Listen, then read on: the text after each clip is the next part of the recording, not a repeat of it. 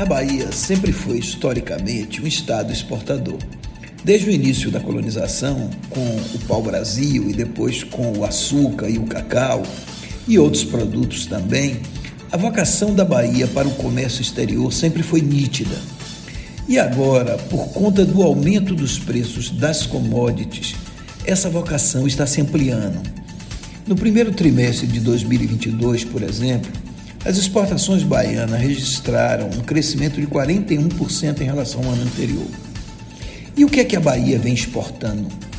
Em primeiro lugar, derivados de petróleo, pois com a privatização da refinaria Landulfo Alves, a empresa que assumiu o controle, a Selen, aumentou muito a produção e produzindo mais, está exportando mais.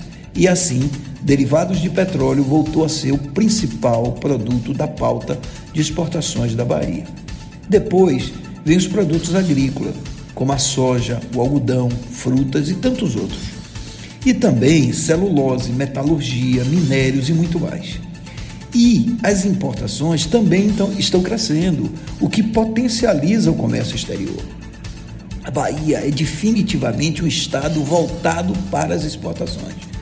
Mas para fortalecer essa posição, é preciso cada vez mais investir em logística, com melhores portos, ferrovias, estradas e também na estrutura de toda a cadeia de apoio às exportações. Salvador, por exemplo, é uma cidade portuária e tem um porto de contêineres modernos e muitas outras empresas focadas na exportação e importação de produtos. E isso amplia as interrelações com outros setores da economia.